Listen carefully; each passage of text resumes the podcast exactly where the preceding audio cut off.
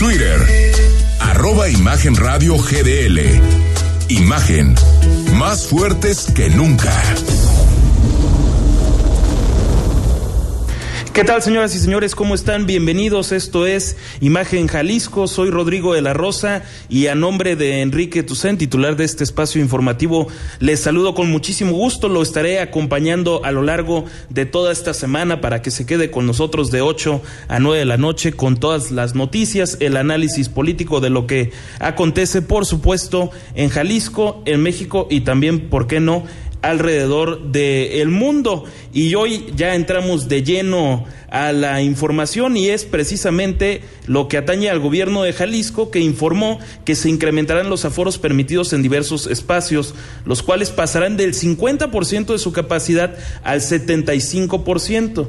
También la mesa de salud este, aprobó lo que es ampliar los espacios por una hora, es decir, los bares podrán operar hasta las 4 de la mañana, mientras que los restaurantes podrán hacerlo a la una, antes podían hacerlo a las 12.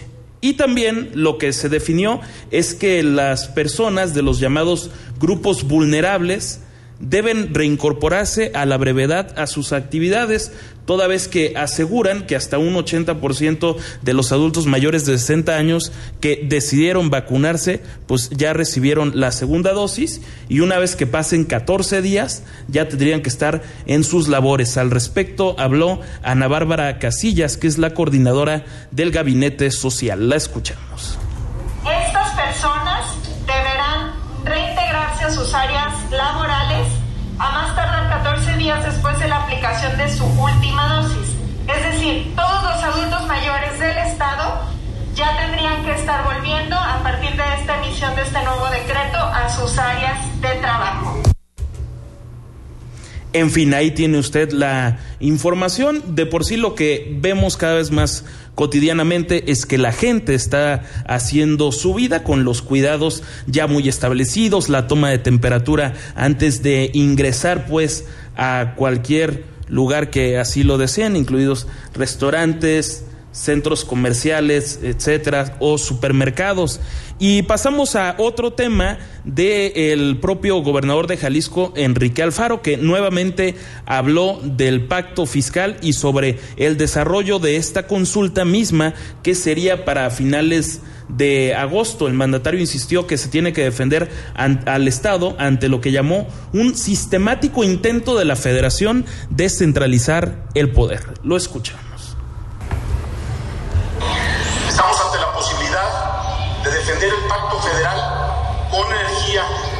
Seriedad, con unidad y con respeto a la federación. Respeto, nunca sumisión. Hoy tenemos que refrendar ese compromiso. Es lo menos que podemos hacer para honrar la memoria de quienes le dieron identidad a nuestro Estado.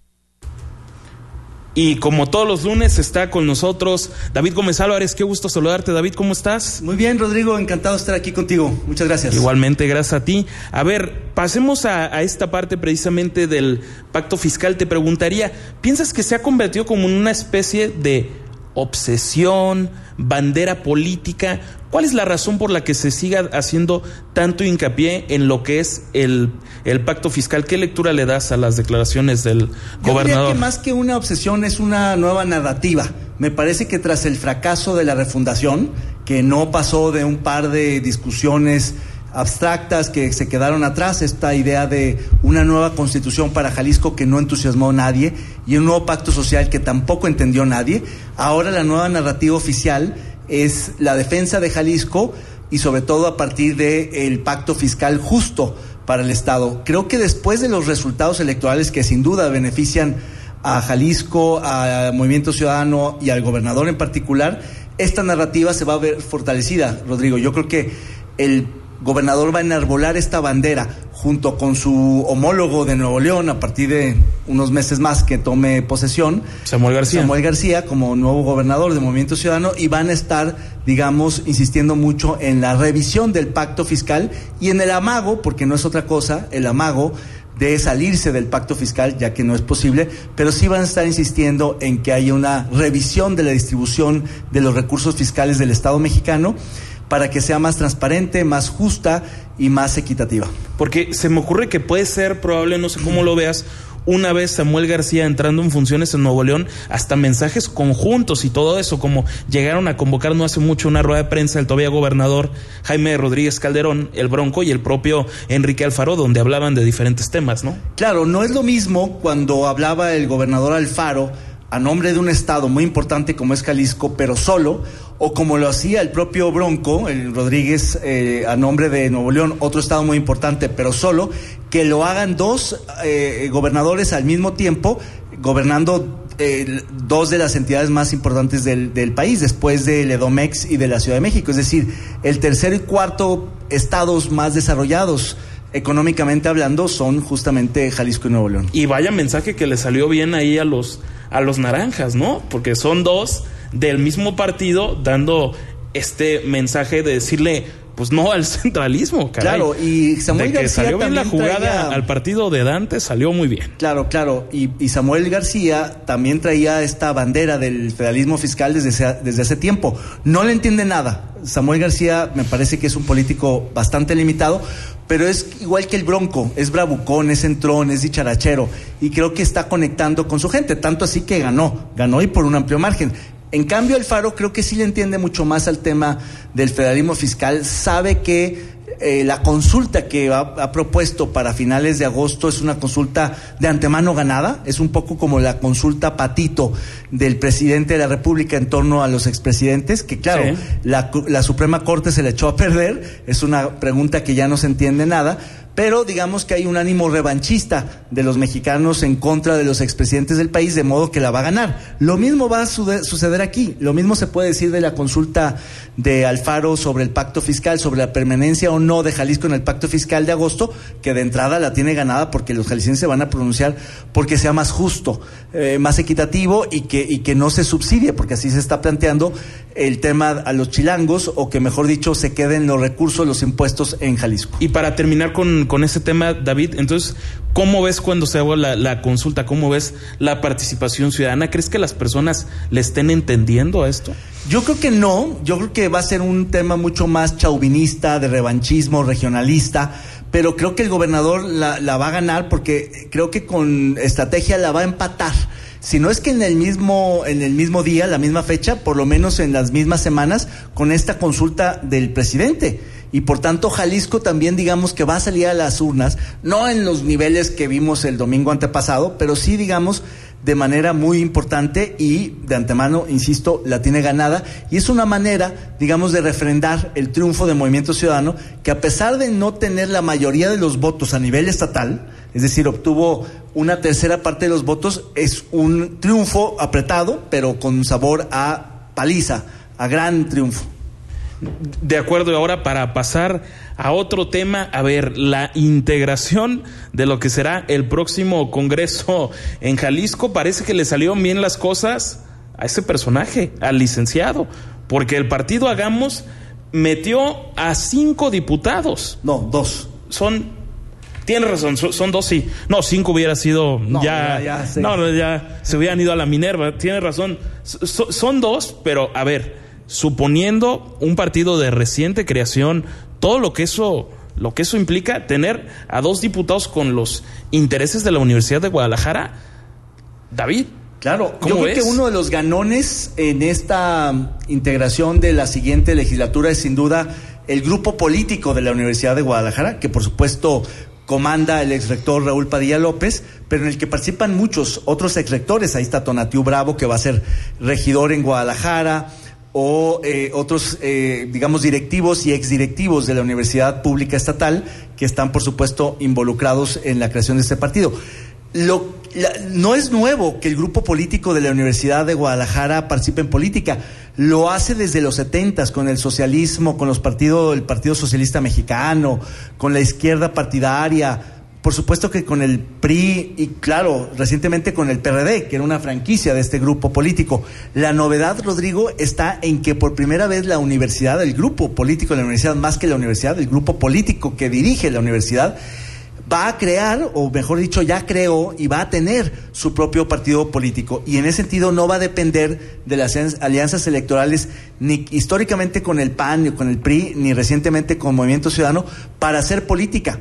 Ahora lo va a hacer de manera directa y creo que le fue muy bien. Al final, no solo, digamos, cumplieron el requisito mínimo, que era refrendar el registro, sino que obtuvieron dos diputaciones por la vía plurinominal, pero dos diputaciones más que otras formaciones de más tiempo de reciente creación y un montón de regidores y, de posiciones en los cabildos del Estado. Es decir, en la votación para diputados sacaron creo que 130 mil votos, es decir, para un partido de reciente creación, aunque tiene una base corporativa muy fuerte, creo que es un muy buen resultado. Y la, parte también fundamental de que se van a, lo van a integrar 24 mujeres y 14 hombres. Por primera vez en la historia predominan las mujeres. Enhorabuena por la agenda feminista en el Congreso de Jalisco. Sí, yo decía el otro día que si las, si las mujeres fueran una bancada, tendrían prácticamente mayoría calificada, es decir, casi dos terceras partes.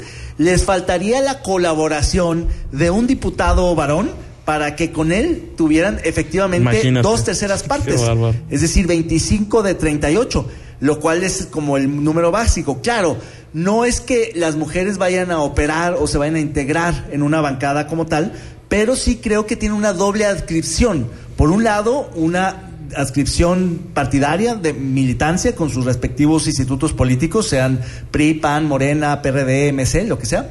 Y por el otro lado, sí creo que tiene una afinidad, una identificación de género que puede ser muy importante. Ya había existido una bancada de mujeres en la legislatura pasada que por supuesto fue poco seria en momentos importantes, la, utilizaron para golpear, para manipular temas de género y de mujeres, pero la idea no era mala y me parece que quienes hicieron un papel decoroso en esa bancada de las mujeres la legislatura pasada, como Mara Robles, creo que ahora va a ser un artífice importantísimo.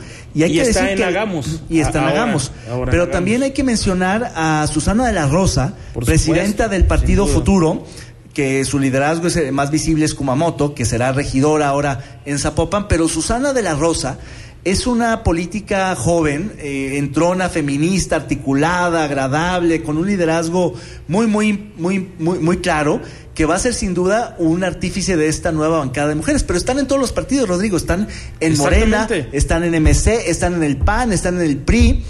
Eh, vaya, está la, de, la diputada del Verde Ecologista, que es solo una legisladora, pues es mujer. Entonces ahí tienes 24. Creo que puede potencialmente ser una bancada transversal de género importantísima que realmente pueda empujar la agenda feminista, paristarista, y, digamos políticamente eh, importante para las mujeres en el Estado. De bote pronto, ¿quiénes pensarías que podrían ser las más sobresalientes en estas actividades del Congreso? Claudia Susana del PAN, eh, Susana de la Rosa de Futuro, Mara Robles de Hagamos, Erika Pérez de Verde Ecologista por obvias razones. No estoy seguro quién sea, digamos, el liderazgo más visible de la fracción del, del, grupo parlamentario del PRI y tampoco me queda muy claro de Morena, porque el coordinador será Chema Martínez, pero ahí hay dos o tres diputadas importantes de Morena. Y en MC, por supuesto, que se quedó sin coordinador. El que iba en el segundo lugar de la lista plurinominal, Ricardo Rodríguez, a quien le mandamos un saludo, no alcanzó a entrar, iba a ser un, coordinador, es un activo muy importante del movimiento ciudadano y no entró. Entonces no está claro quién vaya a coordinar esa bancada, podría ser incluso también una mujer. Es, ese, es, e, ese es el tema de la parte de, de Ricardo Rodríguez. O sea, a MC resultó que le fue tan bien, le va tan bien a MC que no queda él en la diputación y iba a ser el coordinador ah, absoluto hay, un tema que es interesante. Sí, efectivamente, le va también en los distritos uninominales que gana 16 de 20. Pero tampoco es que le vaya tan bien a nivel global, porque finalmente obtienen el 32% de la votación. Por eso insistía que es un, es un triunfo con sabor a paliza, a un triunfo abrumador cuando no lo fue tal. Es decir, con una tercera parte de los votos se quedan con el 42% de la Cámara del Congreso local, es decir, con una sobrerepresentación que supera incluso el límite permitido por la ley, pero no se le podía escatimar ningún diputado más porque todos entraron por la vía uninominal, es decir, ganaron sus demarcaciones políticas. Por eso no les toca ningún diputado adicional de lista, de mayoría de, de representación proporcional. Pero claro, si quizá hubieran obtenido algunos puntos más en la votación global, habrían entrado dos diputados y habría entrado Ricardo Rodríguez, que se perfilaba como el coordinador y ahora no lo será. Y ahora pasemos a una parte que a mí me parece, a ver, francamente, hasta cómica. Resulta que un candidato te gana por más de 100 mil votos. 100 mil votos le sacó el emesista Pablo Lemus a Carlos Lomelí por la presidencia municipal de Guadalajara. Y hoy este último, el doctor Lomelí, pues dice que no acepta los resultados, pero pese a no aceptarlos, adelanta que sí será regidor. No, hay derrota electoral cuando se hace un fraude en una elección de Estado. A mí corresponde, yo eh, no reconozco esta derrota porque es impensable la cantidad y la diferencia de votos que sacó, en este caso, Movimiento Ciudadano, eh, y de la forma en que lo sacó. O sea, en un Sí, bueno, me parece que la ahí sí fue paliza. Guadalajara y Zapopan sí, no, no en el resto del estado, pero hombre, en Guadalajara con una diferencia de 100 mil votos, aunque aduzcas campaña de estado, guerra sucia, traiciones en casa, fuego amigo, hombre, no te ajustan ni juntas todos esos pretextos para, para explicar una diferencia de ese tamaño. A mí me parece que claramente los tapatíos, ahí sí, en el municipio de Guadalajara, pero también los tapatíos, digamos, de la zona metropolitana, votaron por Pablo Lemus a tal grado que incluso le ajustó para ganar por una diferencia semejante a Frangé en Zapopan, a Citlali para ganar por poco, pero ganar finalmente en Tlaquepaque, obviamente a Zamora para ganar y refrendar en Tlajomulco, y no para ganar en el caso de Tonalá.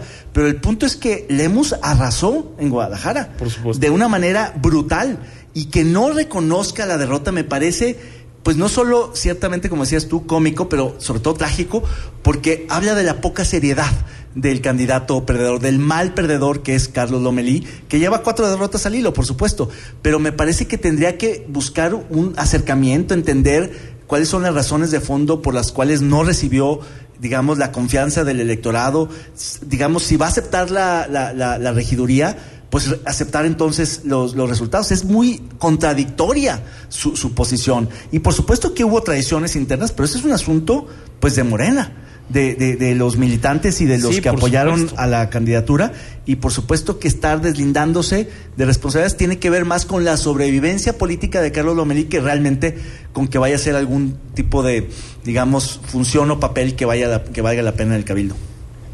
Qué cosa, caray. Oye, pero, ah, pero, a ver, es que se me ocurre, haciéndolo un poco quizá de, de abogado del diablo.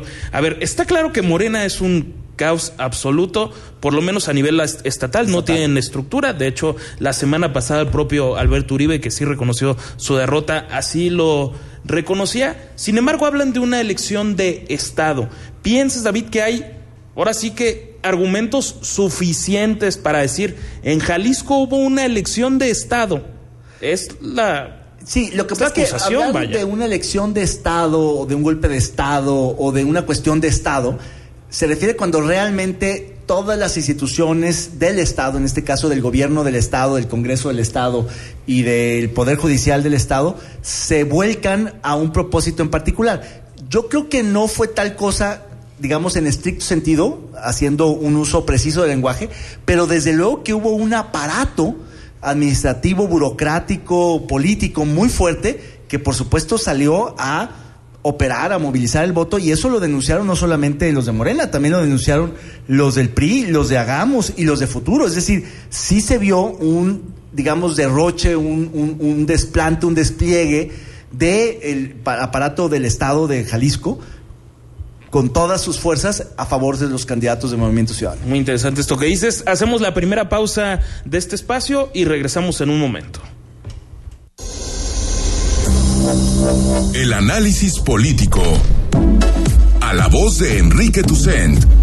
En Imagen Jalisco. Regresamos. Hagamos es una nueva alternativa de hacer política. Es el impulso de mujeres y hombres comprometidos con Jalisco. La defensa por los derechos de todas las personas. Las ganas y el corazón para cambiar la vida pública. Hagamos es la lucha por la igualdad, la fuerza de las mujeres jaliscienses, la defensa de los bienes y servicios públicos. Hagamos es diversidad, democracia, libertad. Hagamos es el partido de Jalisco para Jalisco. Hagamos. Mensaje dirigido a simpatizantes y militantes del partido. Domingo por la noche y no supiste nada del mundo del deporte. No te preocupes. Sintoniza de 8 a 10 de la noche. Imagen Deportiva. Por Imagen Radio. Poniendo a México en la misma sintonía.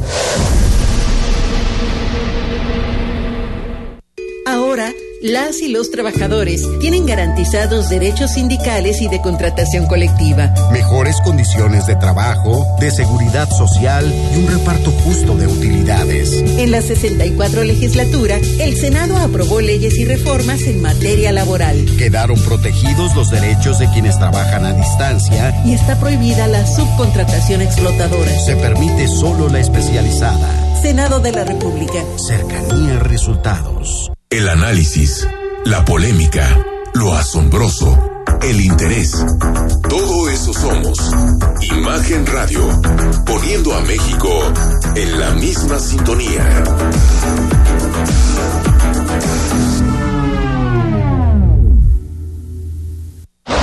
Queremos conocer tu opinión.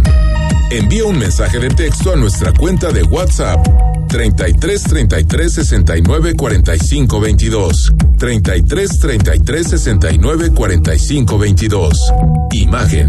Más fuerte que nunca.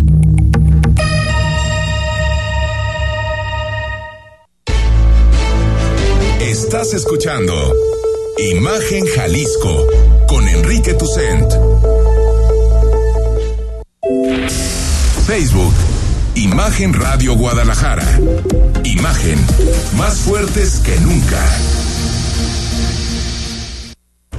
Qué bueno que continúa con nosotros. Muchas gracias por así hacerlo. Son las 8 de la noche con 21 minutos y continuamos aquí en Imagen Jalisco con David Gómez Álvarez platicando de todo lo que es el análisis político pues de este lunes 14 de junio. Y saludamos en la línea telefónica con mucho gusto al alcalde de Tonalá, Juan Antonio González. Alcalde, me da mucho gusto saludarlo. Buenas noches. ¿Qué tal? Buenas noches, Rodrigo. Buenas noches, David. A la orden. José Antonio, qué gustazo escucharte. Igualmente, qué gusto y saludos al auditorio. A la orden, aquí listos. Muy amable, alcalde. Muchas gracias. A ver, pues ya falta muy poco para que entregue esta administración. ¿Y usted cuál es el, el balance que hace al respecto? La verdad, muy contentos porque creo que estamos dejando la vara alta y estamos haciendo una dinámica de la cual no se hacía en los últimos 20 años en Tonalá. Una administración responsable, una administración austera, una administración que ha dado resultados, y más en una etapa muy cruda que, que no esperábamos nadie, como es la pandemia. Eh, decirles que recibimos un gobierno municipal con más de 1.700 millones de pesos de deuda en lo general, 290 millones de pesos en el Instituto de Pensiones del Estado, 892 este, millones en la deuda bancaria, etcétera. Y hoy día estamos ya tenemos una proyección de que vamos a dejar pagados a septiembre del 2021 510 millones este, de pesos eh, de esta gran deuda bancaria, más todos los avances que hemos hecho, seis veces más de obra pública que la administración pasada. Este, eh, le entramos nosotros al programa de Recrea, otorgándole a niñas, niños y adolescentes uniformes, zapatos, mochilas, una inversión en los tres años de 66 millones de pesos este, el programa de Construyendo con una inversión de más de 25 millones de pesos en, obras de encarpetado, este, varias situaciones como también el área del tema de justicia cívica, todo con cero pesos de deuda.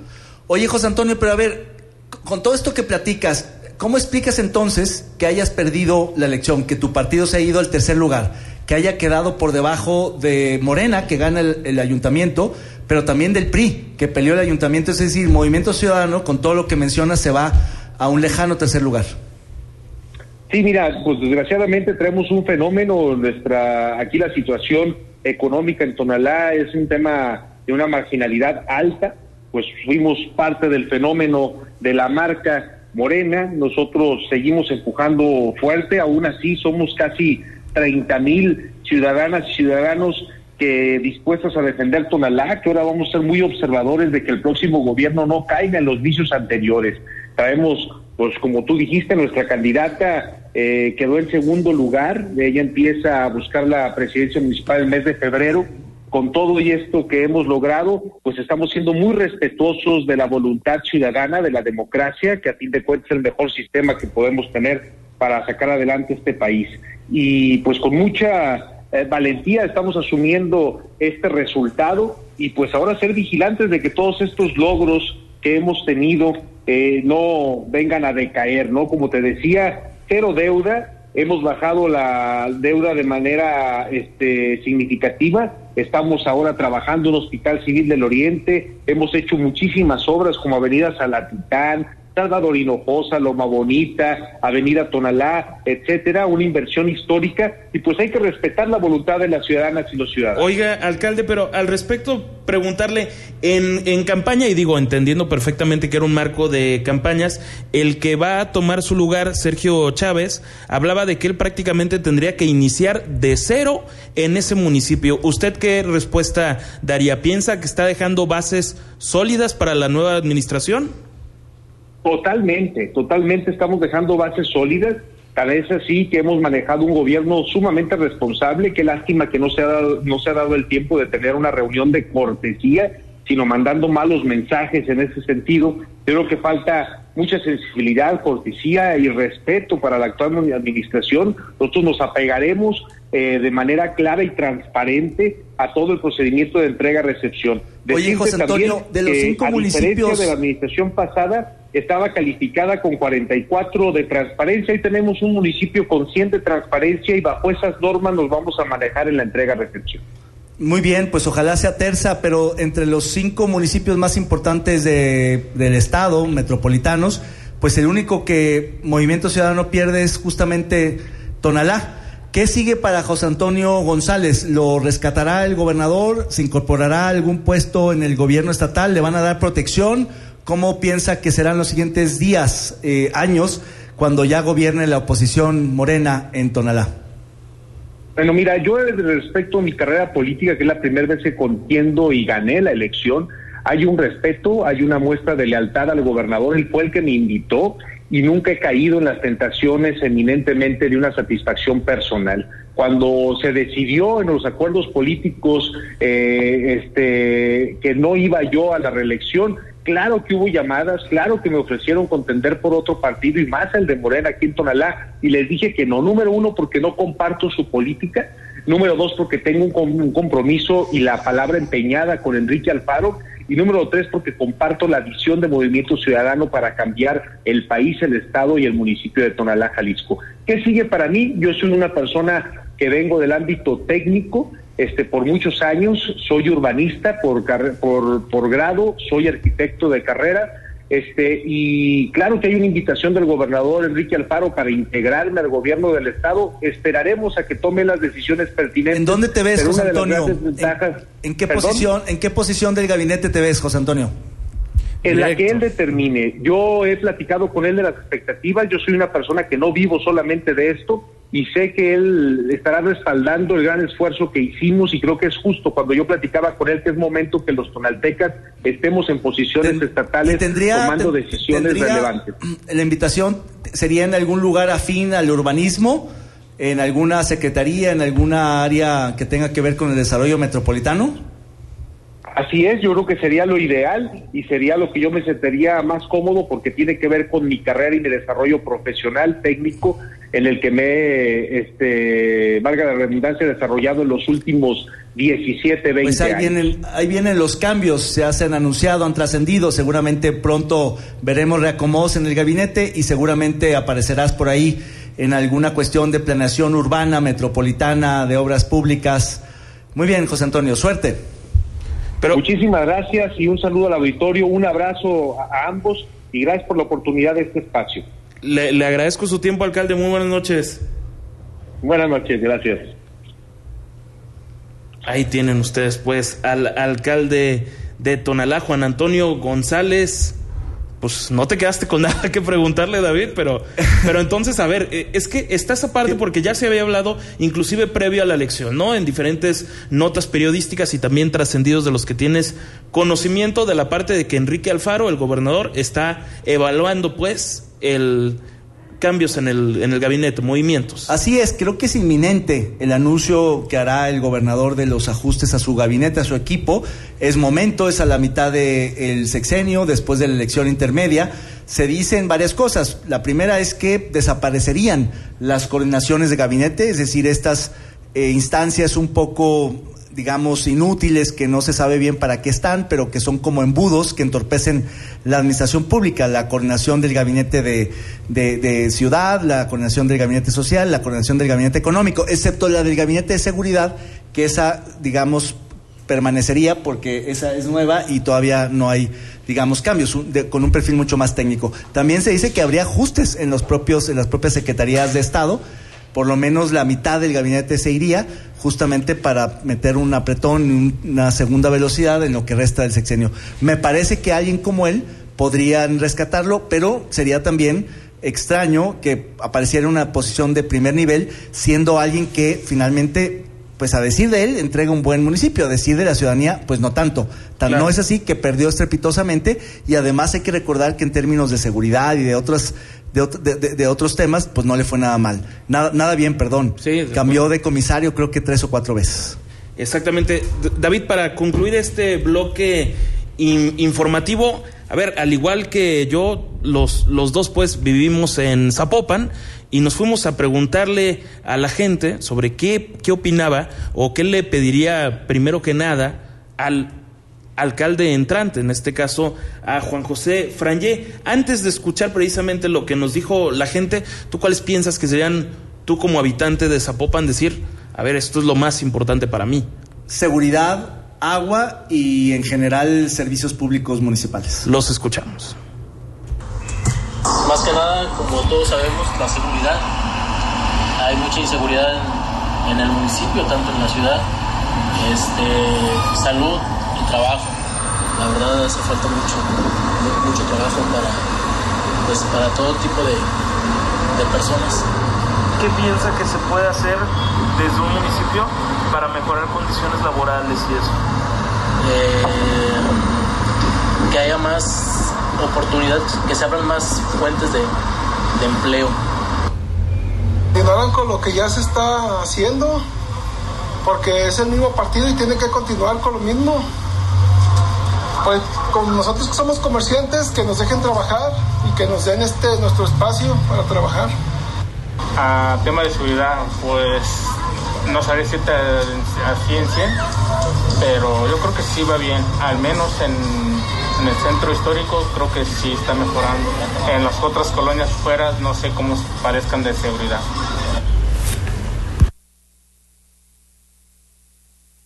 Ustedes, por supuesto, la parte de la seguridad pública en Zapopan. David Gómez Álvarez, ¿cómo, cómo percibes a los ciudadanos? Me parece que hay muchísimas demandas, seguridad pública me parece que en primer lugar, pero también el agua, que aunque es coyuntural, pues está digamos, ranqueando entre los eh, asuntos más demandados de la ciudadanía, pero también estaba el tema del empleo, de la economía, de la seguridad, de la, de la, de la salud, es decir, en municipio es un, es un, es un eh, Zapopan es un municipio muy complejo, muy grande, sobre todo muy desigual, entonces tienes demandas muy diferenciadas. Hay quien pide cosas muy sofisticadas y hay quien pide asuntos muy básicos, ¿no? Bueno, perfectamente concluimos este bueno, no, iba a decir concluimos este espacio, pero todavía nos queda media hora por delante. David, muchas gracias por haber estado con nosotros este, este lunes. Al contrario, pues, Rodrigo, nos veremos y escuchamos la próxima semana. Estar aquí contigo en lugar de eh, Enrique Tucent. Muchas gracias a ti, al auditorio, y buenas noches. Pausa, regresamos. El análisis político a la voz de Enrique Tucent en Imagen Jalisco. Regresamos. En Capital Norte cabemos todos. Descubre una verdadera comunidad con parques, casas club, escuela y zonas comerciales. Aquí podrás vivir al lado de la naturaleza, pero conectado totalmente a la ciudad. Conoce nuestra nueva etapa. Terrenos, casas y departamentos. Vive Capital. Capitalnorte.com. ¿Qué es Versa Concepto? Versa es versatilidad, vanguardia, confort, elegancia, optimización de espacios, innovación. Eso y más es Versa. Versa Concepto, líder en sillas y muebles para oficina. Visítanos www.versa4.com. Para entender los cambios de la economía y los negocios, escucha a Rodrigo Pacheco en Imagen Empresarial, con una visión dinámica, global, joven y fresca, de lunes a viernes, de 6 a 7 a.m., por Imagen Radio, poniendo a México en la misma sintonía.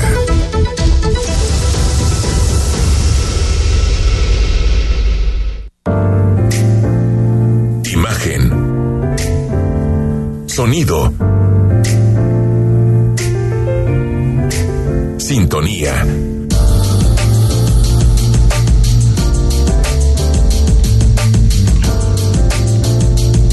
Poniendo a México en la misma sintonía. Compartimos micrófonos contigo. Mándanos una nota de voz de no más de 20 segundos al WhatsApp 33 69 45 22 y escuchamos tu punto de vista durante el programa. Imagen, más fuerte que nunca.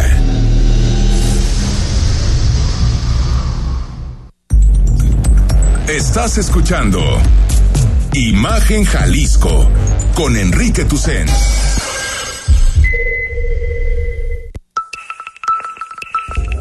YouTube, Imagen Radio Guadalajara. Imagen, más fuertes que nunca.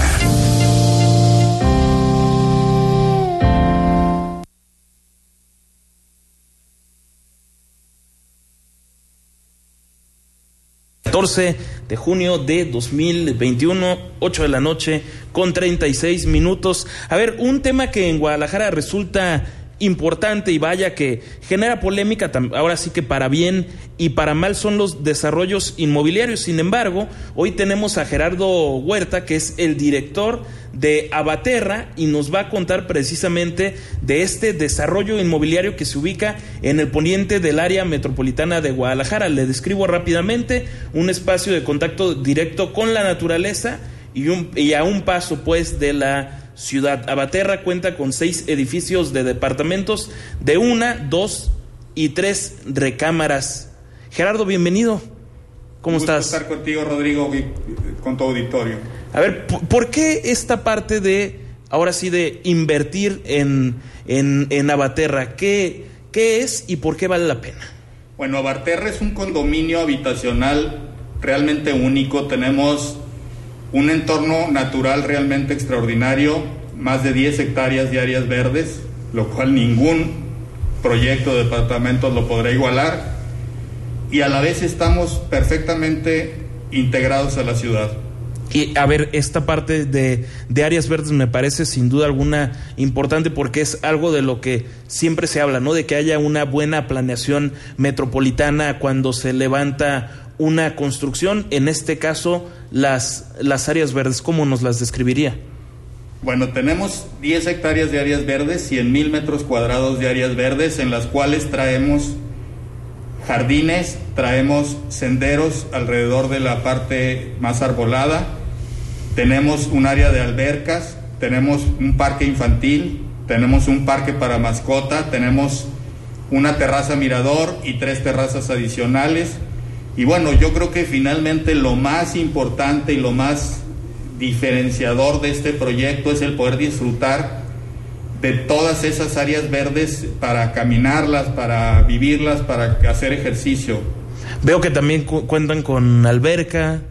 Sí, tenemos un conjunto de albercas, son tres albercas, un chapoteadero, una alberca semiolímpica y una alberca recreativa. ¿Por qué pensaría usted, Gerardo Huerta, que es una, una buena inversión, pues? Bueno, primero que nada, porque te da mucho valor por tu dinero. El porcentaje de terreno que te da contra otros proyectos es verdaderamente abrumadora la diferencia a nuestro favor.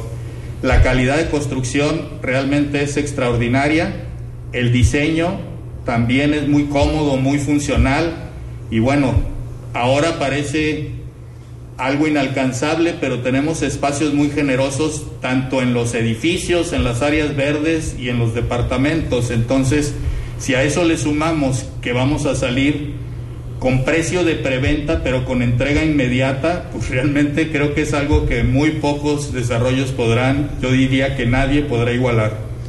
De acuerdo. Gerardo Huerta, director de Abaterra, pues ya tenemos conocimiento de todo lo que es este tema. Mucho éxito en, en lo que venga. Y por, por último, nada más la parte de resaltar el, el proyecto que, que, viene siendo. ¿Dónde, dónde está ubicado? Hablamos, hablamos, de que es a un paso de la ciudad. ¿Es, un, ¿Es agradable la ubicación? ¿Cómo es? Sin duda es una ubicación muy agradable. Estamos muy cerca del estadio de Chivas, en el Bajío Arenal. Y pues conectados de inmediato con las principales vías de acceso de Guadalajara. Estamos a unos periférico. dos minutos de periférico, de Avenida Vallarta, Aviación realmente una ubicación muy, muy eh, accesible. Ahora sí que se encuentra todo alrededor, todo, lo que es necesario, ¿no? Alrededor y además todos los servicios, se ha llenado de colegios esa zona. Creo que las familias que decidan visitarnos y vivir ahí al final va a ser, van a tener una excelente inversión y van a tener una vida muy cómoda y muy funcional. Perfectamente, Gerardo Huerta, muchas gracias por acompañarnos aquí en cabina.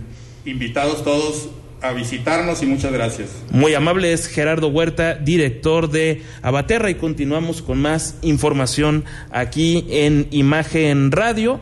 Y bueno, a ver, esta parte que sin duda alguna es importante porque vaya que se hicieron bolas ayer en la Ciudad de México entre acusaciones entre Marcelo Ebrard, Claudia Chainbaum, en fin, de todo, y el propio López Obrador, por un reportaje que sacó el New York Times respecto a qué pasó aquel 3 de mayo por la noche. Esto refiriéndonos, por supuesto, al colapso de un tramo de la línea 12 del metro que inauguró el que era jefe de gobierno y hoy canciller, el titular de Relaciones Exteriores, Marcelo Ebrard, y en la mañanera, en el púlpito de Palacio Nacional, el presidente López Obrador tuvo palabras al respecto. Lo escuchamos. Pues hay que esperar el dictamen. Esto tiene que ver con una investigación que hizo el New York Times y también con filtraciones que siempre se dan. No es eso tan trascendente. No estoy en contra de las filtraciones. Eso siempre ha existido y es muy difícil que no haya fuga de información. Hay que esperar el dictamen. Tengo bueno, ahí tiene usted sin duda sin duda alguna polémico pues todo esto de la línea 12 y reflexionar al respecto de una cosa. Claudia Sheinbaum, la jefa de gobierno de la Ciudad de México, dice en su cuenta de Twitter que por ningún motivo hay filtraciones, que eso no se da en su gobierno.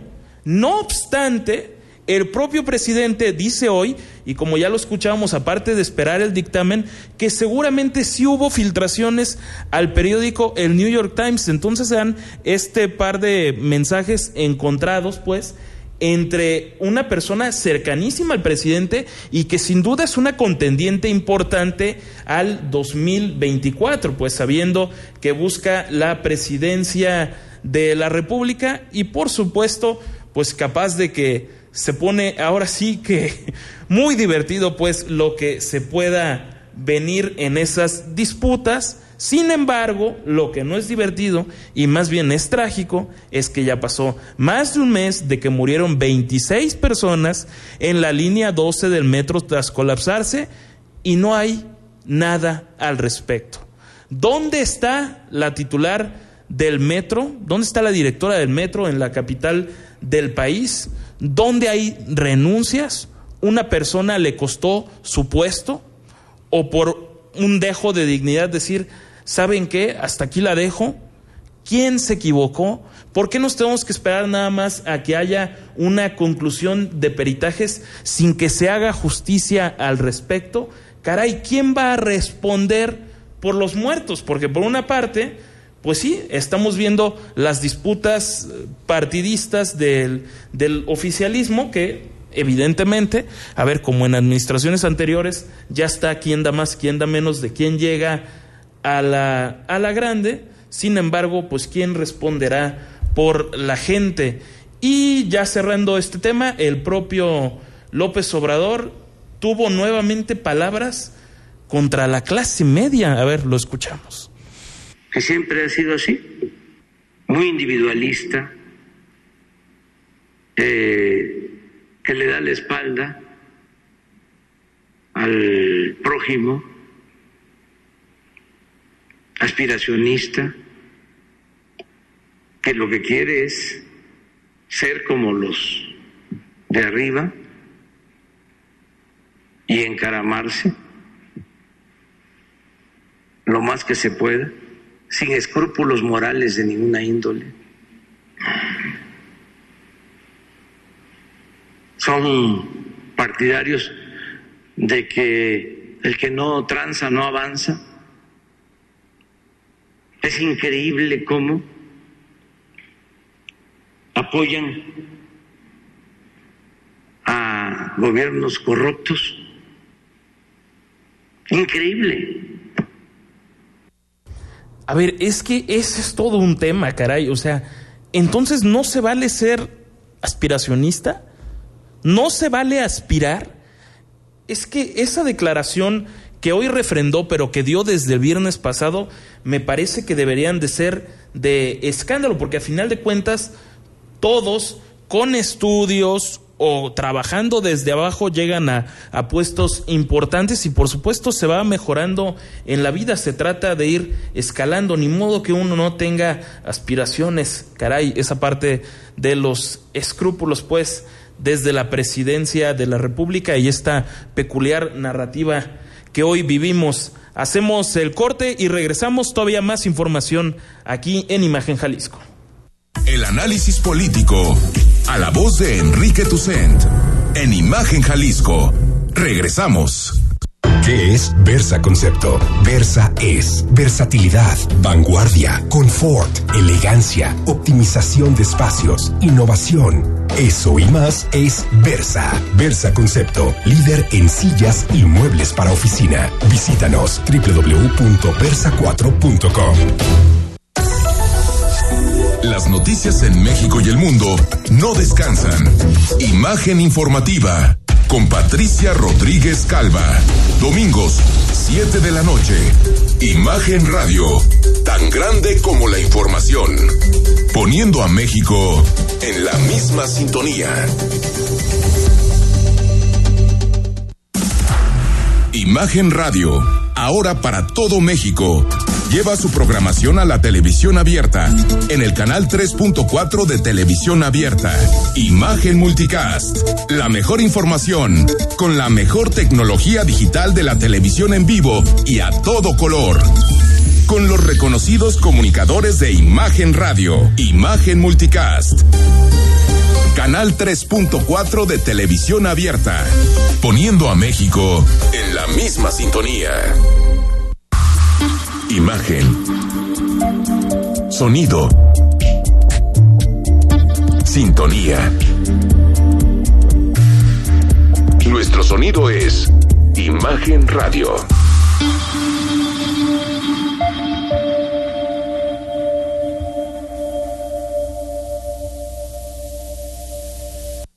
Las voces más importantes del análisis político en Jalisco en un espacio para comentar reflexionar y polemizar sobre los temas de tendencia a nivel local, nacional e internacional.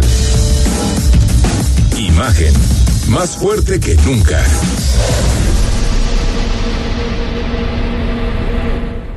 Estás escuchando Imagen Jalisco con Enrique Tucent. Instagram, arroba Imagen Radio GDL. Imagen más fuertes que nunca. Qué bueno que continúa con nosotros. Muchas gracias por así hacerlo. Y tenemos otra entrevista y nos acompaña aquí en cabina el comandante Mario Espinosa. Él es director técnico de gestión integral de riesgo de protección civil y bomberos del municipio de Zapopan. Vamos a hablar pues de lo que ya se viene, lo que es inminente, por supuesto, el temporal de lluvias. Me da mucho gusto saludarlo, comandante. ¿Cómo te va? ¿Todo bien? Muy bien, muchas gracias. un saludo a tu auditorio y muchas gracias por la invitación. Gracias aquí por, gracias a ti por tomar este tiempo de platicar con nosotros. A ver, en, en Jalisco, ¿cómo ha comenzado este temporal de lluvias? Ya, ya ha habido días que es incesante la lluvia, aunque no son torrenciales aguaceros no para el, el agua, comandante. Así es, eh, particularmente en el municipio de Zapopan y la metropolitana ya empezamos a observar las lluvias que son constantes a partir de la semana pasada. Eh, afortunadamente han sido eh, no han sido tan violentas como generalmente suelen ser en esta zona de, del país este, pero son asociados a fenómenos que tienen que ver con entrada de humedad y todo eso, lo que nos permite, esto a la vez no necesariamente es malo, es bastante bueno porque nos permite que todos los procesos previos que tuvimos en el caso de incendios forestales se vaya, nos vaya dando un poquito de recuperación. ¿Cómo se preparan ustedes como corporación principalmente para responder en esto de, de, las, de las lluvias? Se, se, determina una cantidad de, de, elementos que hacen rondines preventivos. ¿Cómo va la, la, cosa, comandante? Básicamente lo abordamos desde un punto de vista de interdependencias, este, en el, desde el Sistema Nacional de Protección Civil. Entonces establece, cada quien ya trae eh, un trabajo previo, un proceso que venimos arrastrando desde prácticamente 2016, en el que hemos abordado las causas que generan las inundaciones. Naturalmente, eh, cada quien de sus trincheras lo hacemos de manera coordinada en el que al identificamos los riesgos, sus procesos de formaciones y además de ahí se desencadenan las acciones que el gobierno municipal ejecuta a través de las coordinaciones generales que correspondan, ¿no? ya sea la parte de gestión integral de la ciudad, obras públicas, servicios públicos municipales y, que urbano y las demás que, que de Oiga, comandante, las zonas de, de, de riesgo, ¿qué, ¿qué, es lo que sucede? Porque han, han aumentado en lo que es la, la zona metropolitana de Guadalajara puntos críticos de inundación. ¿Qué se, ¿Qué se puede hacer ahí? También, digo, supongo que tal vez se pueda ver también a los malos hábitos ciudadanos, ¿no?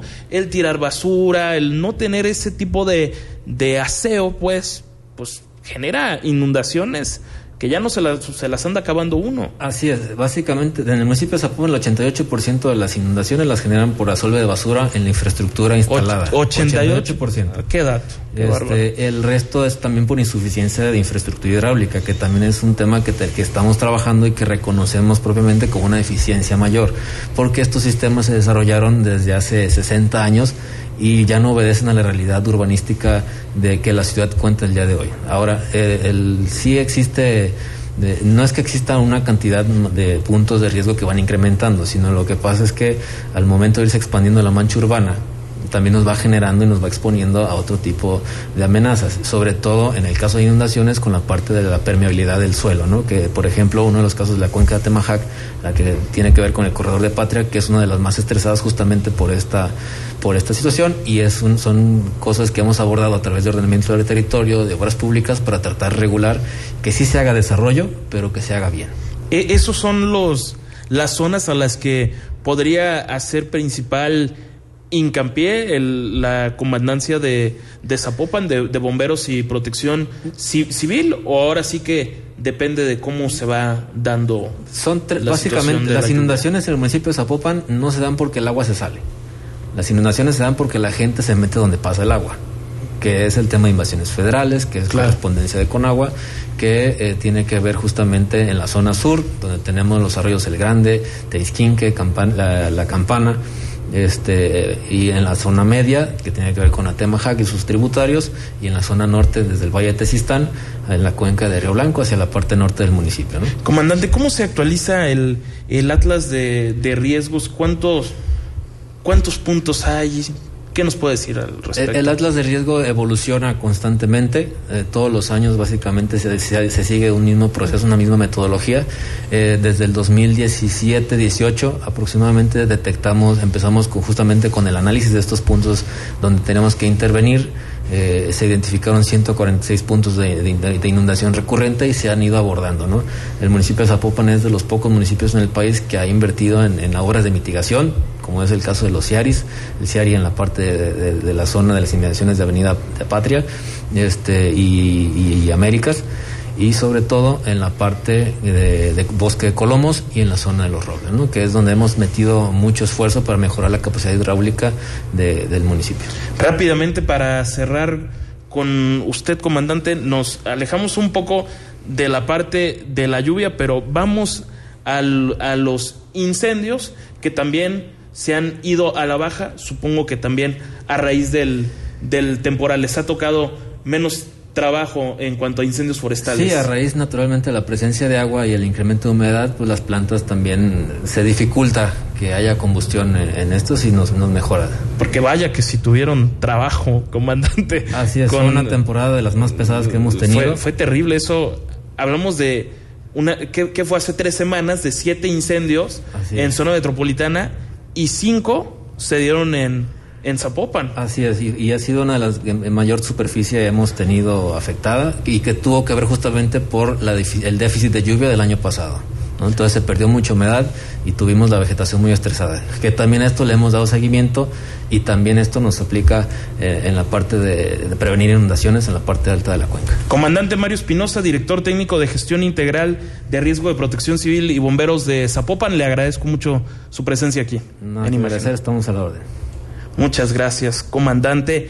Bueno, pues con esto prácticamente estamos cerrando esta edición de Imagen Jalisco de lunes. Nos escucharemos mañana y por supuesto a lo largo de la semana con la información más relevante que se va generando. Mientras nos despedimos, soy Rodrigo de la Rosa por su atención. Gracias. Pásela bien. Buenas noches. Escucha Imagen Jalisco con Enrique Tucent.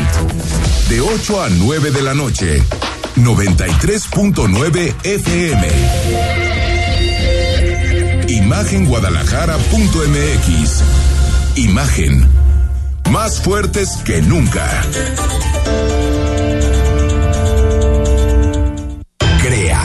propia oficina. Con Versa encontrarás confort, elegancia, vanguardia. Lograrás optimización en tus espacios, innovación en muebles y sillas para oficina. Versa Concepto, líder en sillas y muebles para oficina. Visítanos www.versa4.com.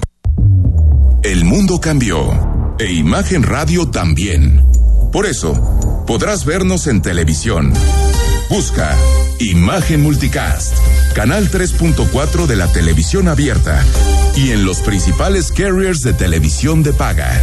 Imagen Multicast, canal 3.4 de televisión digital, poniendo a México en la misma sintonía. Imagen Radio, ahora para todo México lleva su programación a la televisión abierta en el canal 3.4 de televisión abierta. Imagen Multicast. La mejor información con la mejor tecnología digital de la televisión en vivo y a todo color. Con los reconocidos comunicadores de Imagen Radio, Imagen Multicast. Canal 3.4 de televisión abierta, poniendo a México en la misma sintonía. Imagen PD.